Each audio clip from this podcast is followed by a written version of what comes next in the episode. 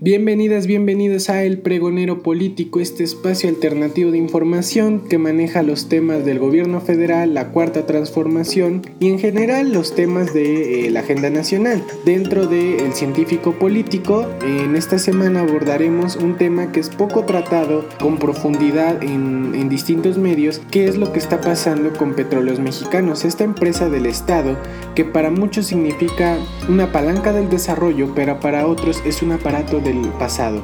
¿Qué es lo que está pasando en Pemex? Veámoslo el día de hoy.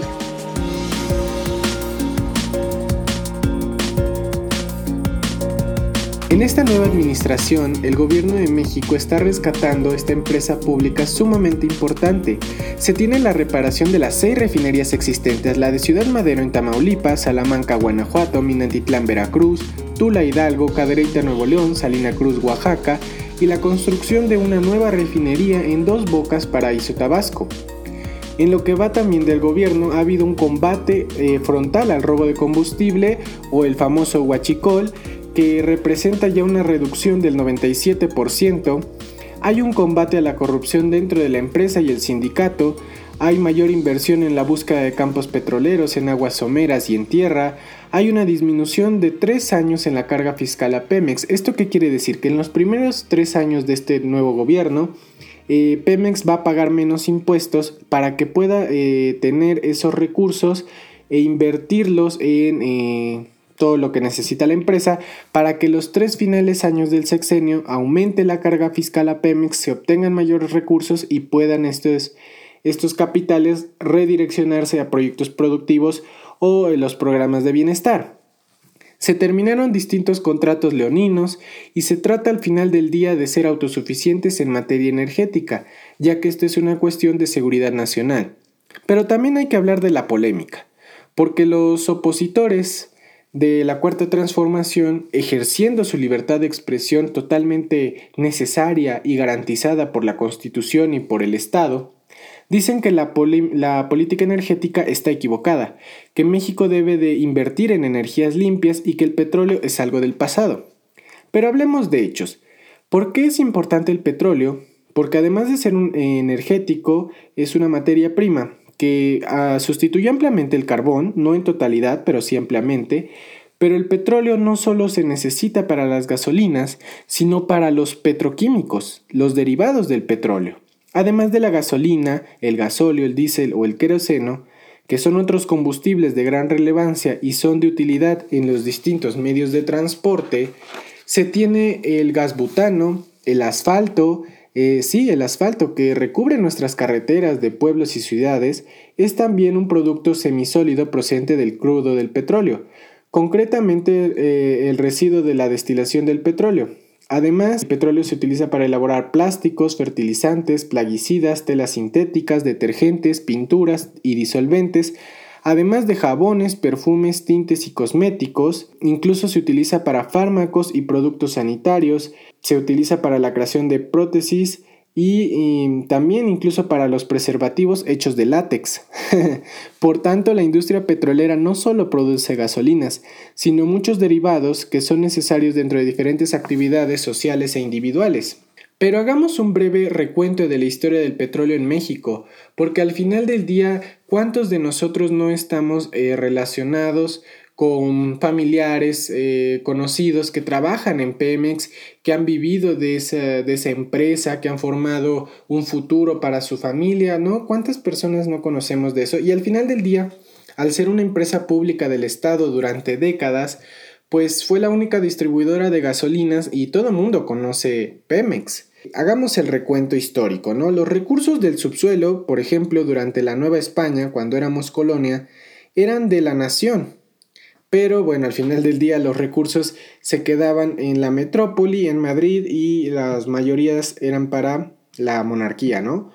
Esto se mantuvo eh, durante la independencia en los primeros años, que los recursos fueran de la nación, pero cambió con Porfirio Díaz, ya que en 1884 pues, se promulgó el Código de Minas de los Estados Unidos Mexicanos, lo cual inició el traslado a particulares de los derechos sobre el subsuelo. En 1892 se profundiza la privatización del sector energético del país, cuando el gobierno de Díaz promulga el Código de minero de la República Mexicana que establece que solo el dueño del subsuelo explotará libremente los combustibles minerales, siempre y cuando cubra el impuesto sobre las propiedades federales.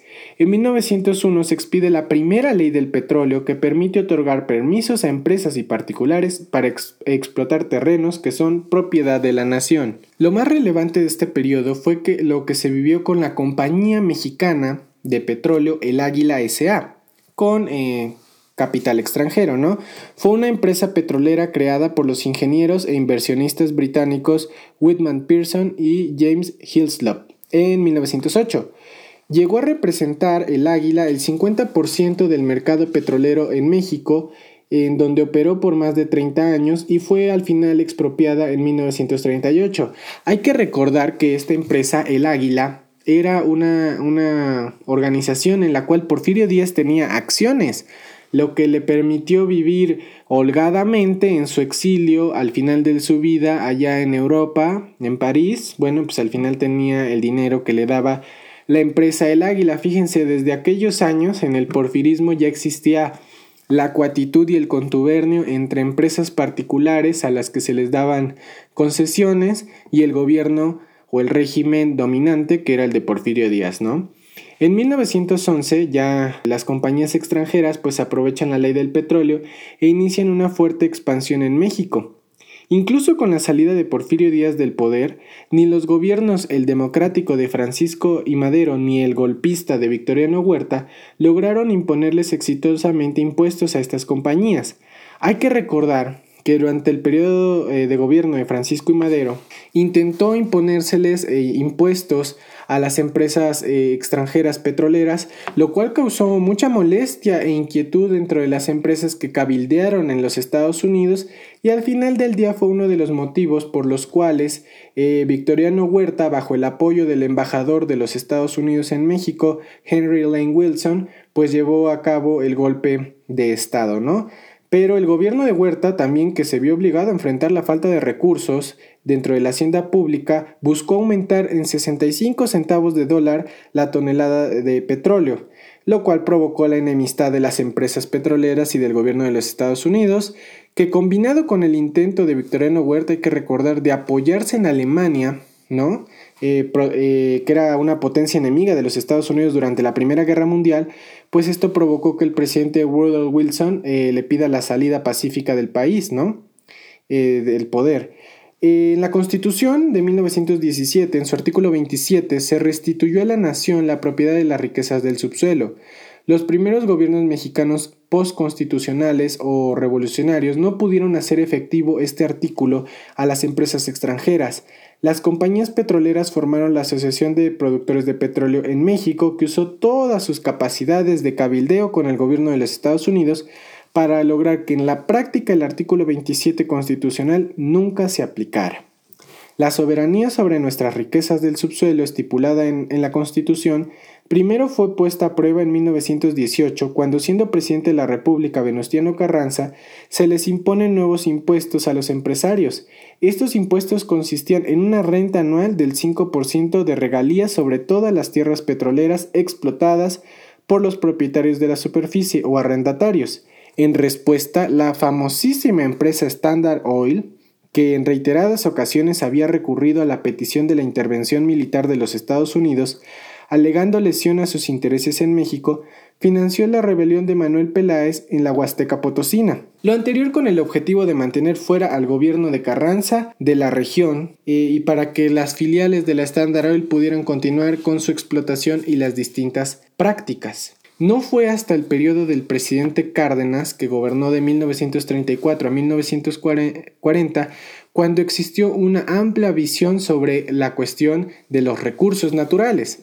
Por ejemplo, en 1935 se formó el Sindicato de Trabajadores Petroleros de la República Mexicana y en 1937 se crea la Administración General de Petróleo Nacional. El sindicato exigió pronto un contrato colectivo del trabajo a fin de homologar salarios, prestaciones y condiciones laborales entre todas las compañías petroleras.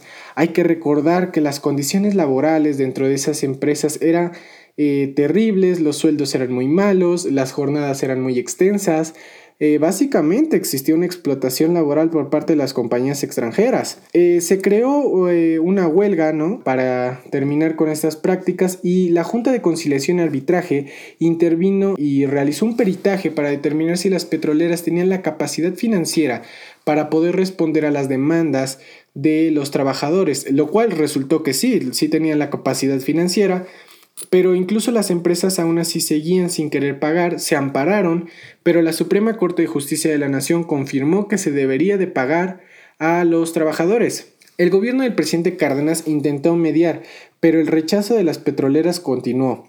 Ante ello, los trabajadores pidieron a la Junta un acuerdo de, conforme a la Ley General Federal del Trabajo, se cancelaran los contratos entre las petroleras y el sindicato lo cual se realizó el 18 de marzo de 1938, el mismo día en que el presidente Lázaro Cárdenas decretó la expropiación de la industria petrolera, a fin de terminar con las malas prácticas de las empresas extranjeras y recuperar el recurso natural a la nación. El 7 de junio de 1938, la empresa Petróleos Mexicanos fue creada y su distribuidora inaugurándose en 1940 la primera refinería nacional, la refinería de Poza Rica. Seis años después se inauguraría la refinería de Azcapotzalco, cuatro años después la refinería de Salamanca, Reynosa. Esto es decir que se construyeron eh, cuatro refinerías en tan solo dos sexenios.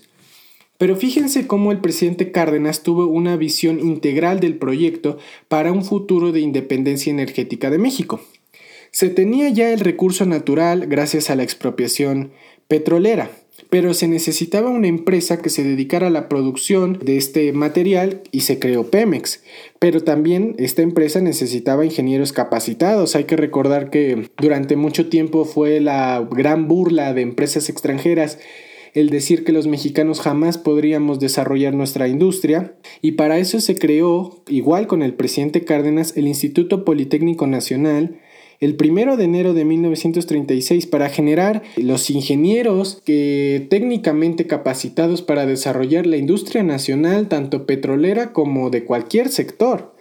Y pues estos trabajadores al final del día necesitaban ser representados y por eso también se creó, como ya lo dijimos, el Sindicato de Trabajadores. En 1965 se creó el Instituto Mexicano del Petróleo y en 1976 comenzó la explotación de depósitos submarinos en la zona de Campeche Después se dio una constante eh, extracción, exploración en el complejo denominado Cantarel. Entonces hay que decir que desde los años 40 México se dedicó a la extracción del petróleo en distintas regiones del país y trajo pues altas tasas de crecimiento observadas por ejemplo entre 1940 a 60, incluso también en los años 70 pero esto no hubiera sido posible sin el dominio por parte del Estado mexicano sobre las industrias petroleras y también la eléctrica que se nacionalizó también hay que recordar con el presidente López Mateos el 27 de septiembre de 1960. Hay que recordar que existió un boom petrolero en los años 70 con el presidente eh, López Portillo, esta cuestión eh, determinada por distintas circunstancias ¿no? de los países de la OPEP que controlaban pues prácticamente el mercado internacional del petróleo, son los mayores productores eh, entonces se vino al alza el petróleo y esto pues benefició bastante a México, por lo menos en, en teoría, pero al final del día se tuvo una desmesurada eh, inversión pública que se realizó mediante deuda y cuando cayeron los precios del petróleo al final del sexenio de López Portillo pues no se tenía el dinero suficiente para pagar.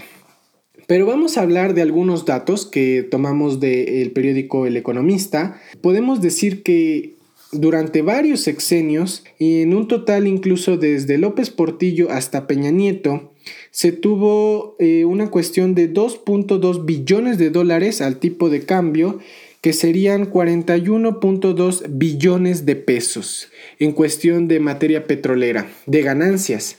¿Qué pasó con tanto dinero? ¿Qué pasó eh, con tantos recursos? ¿En dónde se quedaron o en dónde se invirtieron?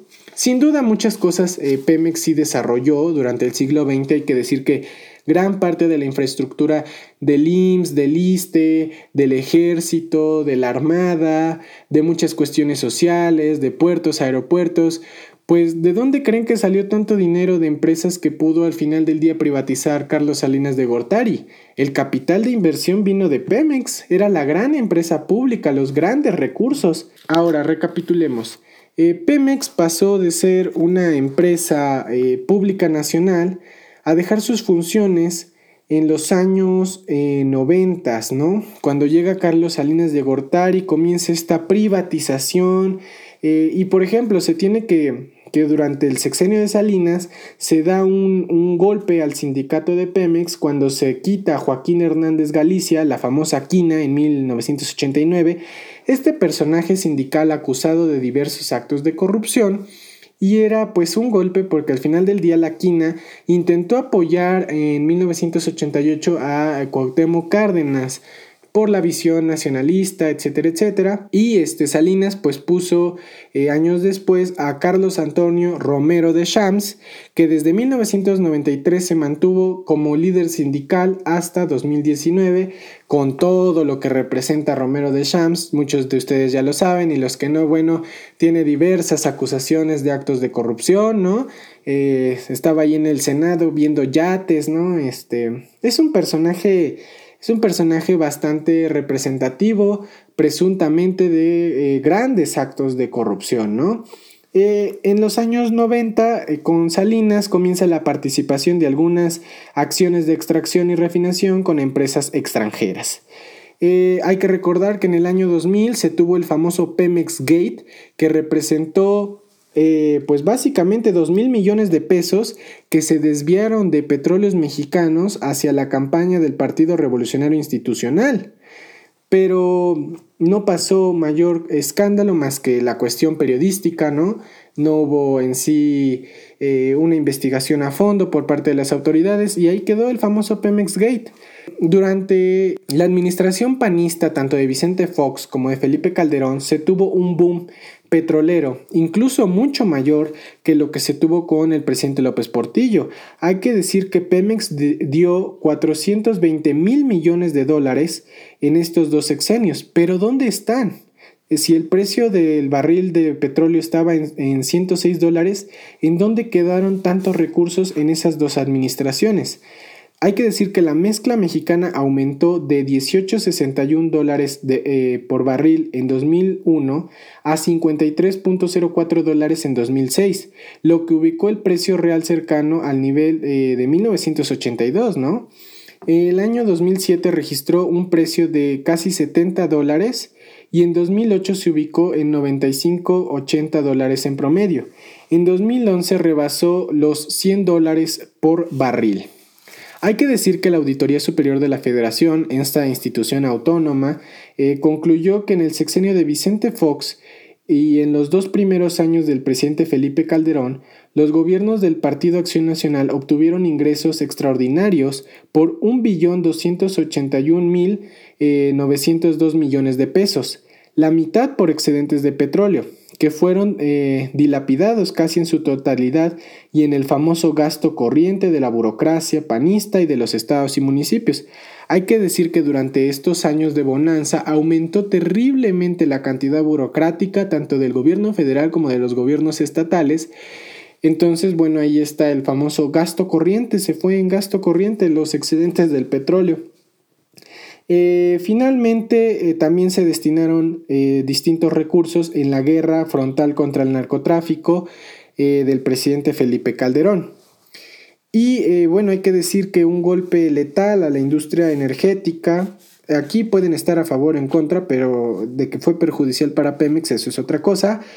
La reforma energética aplicada en 2013 y 2014 que consiste en modificaciones efectuadas a la Constitución y a sus artículos relacionados con el sector energético. Esas modificaciones en, esencia consisten en que pues elimina la facultad exclusiva del Estado mexicano en la propiedad, dominio directo y derecho de explotación integral de los hidrocarburos y de la generación de electricidad. Eh, estímulos a la participación de empresas privadas nacionales y extranjeras en el sector energético, se estableció un sistema que estimula el, contratismo en materia energética que desplaza a Pemex y a la CFE, por lo cual las empresas privadas realizarán las actividades este, sustentadas en la extracción y explotación integral de los hidrocarburos, así como de la generación y abastecimiento de electricidad. Incluso hay que decir que la famosa reforma energética que se decía que iba a permitir la mayor producción del país, no sé cómo, si era la privatización, pero bueno, eh, tuvimos que importar petróleo crudo en el año 2018, cosa que durante por lo menos 76 años no hacíamos. Les decía, por mucho, mucho tiempo México había gozado de la libertad relativa de disponer sus propios recursos y me refiero al periodo desde 1938 hasta, hasta 2014. Eh, hay que decir que con el presidente Cárdenas se expulsó a empresas como British Petroleum, hoy BP, a la Shell Gas, hoy Royal Dutch Shell, que junto también con la anglosajona ExxonMobil y la francesa Total, a partir de la reforma energética, pues han venido de nuevo al mercado mexicano, ¿no? A la, a la búsqueda de la explotación de los recursos mexicanos. Claro, la reforma no aumentó la producción, al contrario, ha disminuido. Pero las empresas que tienen contratos incluso no han comenzado en su totalidad la cuestión de la instalación para la producción de, la cuestión petrolera, porque no, lo que les importa a ellos no es tanto la producción y comercialización del petróleo, es tener los contratos que se introducen en las bolsas de valores, lo cual ha llevado a aumentar desmesuradamente eh, el valor de las acciones de estas empresas.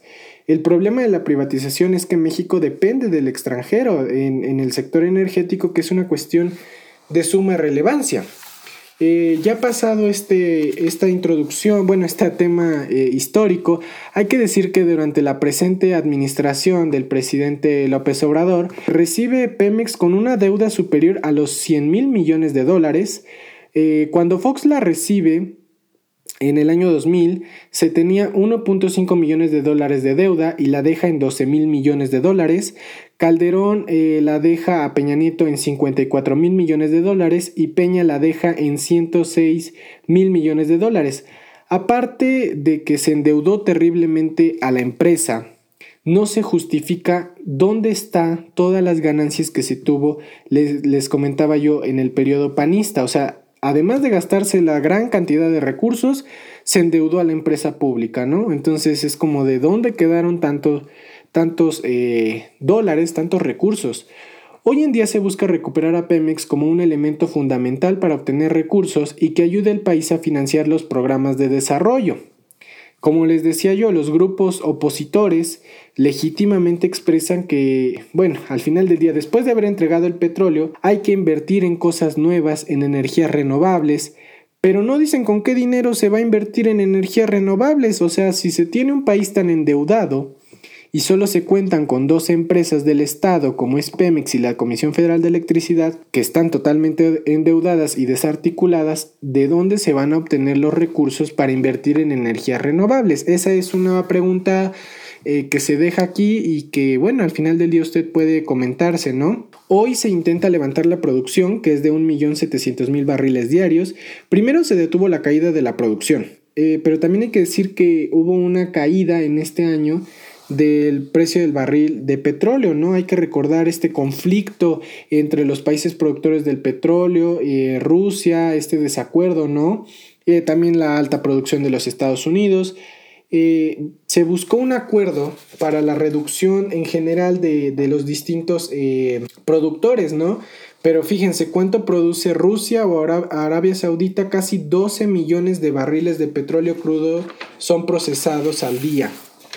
En este 2020, como les digo, se tiene eh, pues un aumento de producción, lo cual hace que disminuyera el precio y que esto junto con la pandemia del coronavirus pues afectó terriblemente el consumo del petróleo, ¿no? Y, y se fueron los precios hasta abajo. Hay que decir que el precio del petróleo tiene dos precios de cotizaciones, ¿no? El West Texas Intermediate, que es norteamericano, y el Brent, que es este británico, marcaron un menos 27 precio por dólar referente al barril de petróleo. Esta situación fue difícil, pero se ha recuperado el precio gracias a la disminución de la producción de los distintos países. Hay que decir que a México se le pedía una reducción del 23%, unos 400 mil barriles diarios, pero ante el intento de recuperar la producción, pues esto era difícil, ¿no? De lograr porque por tanto el país quiere aumentar la producción, pero se necesita disminuir a nivel mundial para que los precios mejoraran.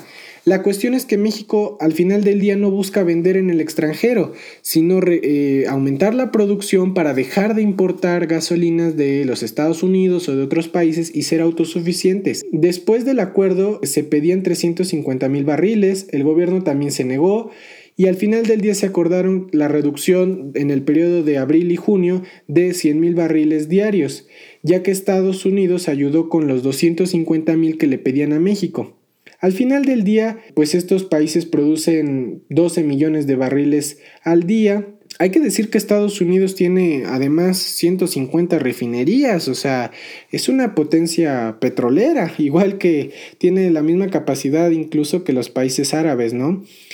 Al final del día, rescatar a Pemex y obtener recursos para proyectos productivos y disminuir la pobreza, pues se continúa, ¿no? Hay que decir que no se puede dar marcha atrás a la reforma energética de 2013 por cuestiones geoestratégicas, ¿no? Por intereses que van más allá de este país, pero sí se retoma la rectoría del Estado en la cuestión de la producción la oposición critica y quiere energías verdes. Son totalmente necesarias. Pero ¿cómo se va a lograr estas energías? ¿Con las empresas favoritas del viejo régimen como Iberdrola u Odebrecht? El plan de rescatar a Pemex y la CFE, hay que decir que en la CFE se tienen energías limpias y se está invirtiendo en más. El problema es que en el mundo las energías renovables siguen siendo intermitentes es decir, que operan en algunos eh, periodos y condiciones establecidas y cuando no se produce energía renovable se necesita que comience esta, esta, producción de energía a base de petróleo, gas y carbón. Entonces, lo que se tiene que hacer es una transición energética, ¿sí? Dejar los viejos combustibles fósiles y transitar energías renovables. ¿Cómo? Invirtiendo en energías renovables. ¿Con qué dinero? Con el dinero que se tiene de Pemex. O sea, es una cuestión de lógica de una transición. No se puede simplemente dejar de, de un día para otro botado toda una historia y toda una industria que se tiene hasta la fecha para eh, tratar de innovar en algo. Es una cuestión, es un proceso que necesita tiempo, ¿no? Pero hay que decir que la CFE pues sí está invirtiendo en energías limpias,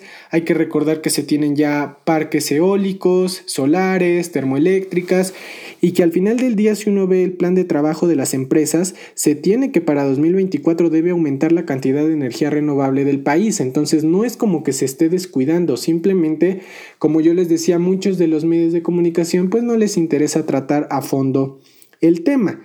Pero lo que está tratando de hacer la administración del observador pues es rescatar a Pemex, obtener recursos tanto para volver a invertir, tanto para mandar a la CFE energías renovables como para los proyectos productivos del gobierno que generan empleo y bienestar. Poco a poco se va a ir haciendo una transición energética, eso es algo seguro, no solo en México, en el mundo es una cuestión eh, racional, ¿no? De, de supervivencia, ya no podemos seguir destruyendo nuestro planeta, pero al final del día no se tiene la capacidad humana suficiente. Ningún país del mundo tiene eh, en su totalidad energías renovables. Ni siquiera los más avanzados en Europa o en Asia cuentan con esta capacidad. Pero también hay que decir que en el único lugar del mundo donde dicen los neoliberales que el petróleo no vale es en México. Hay que entender una cosa, el petróleo a la baja, a la alza, eh, sigue siendo una gran joya geoestratégica del mundo por todo lo que representa, por toda la industria que mueve. Entonces México siendo un país con gran eh, potencial del recurso, debe seguir aprovechándolo, debe seguir invirtiéndolo, cosa que no se logró en los años eh, del siglo XX por los distintos casos de corrupción del régimen priista en el que se vivía, en vez de invertirlo en proyectos productivos, terminaba en casas particulares, en ranchos, en gustos y en privilegios para la clase política de cualquier partido, porque también mencionamos aquí la cuestión del Partido Acción Nacional. Y Morena tampoco debe de caer en eso, o sea, nosotros como ciudadanos debemos exigir que Petróleos Mexicanos, que la Comisión Federal de Electricidad sean verdaderas empresas del Estado que beneficien a la sociedad. ¿O a usted qué le parece? Nos vemos la próxima semana aquí en el Pregonero Político, este espacio dentro del científico político. Le pido que nos ayude y que si le gustan los trabajos nos siga en Twitter en arroba científico-sp y en Facebook en Científico Político. Recuerde que toda la semana hay contenido. Yo lo espero aquí el próximo lunes. Que tenga usted una buena semana.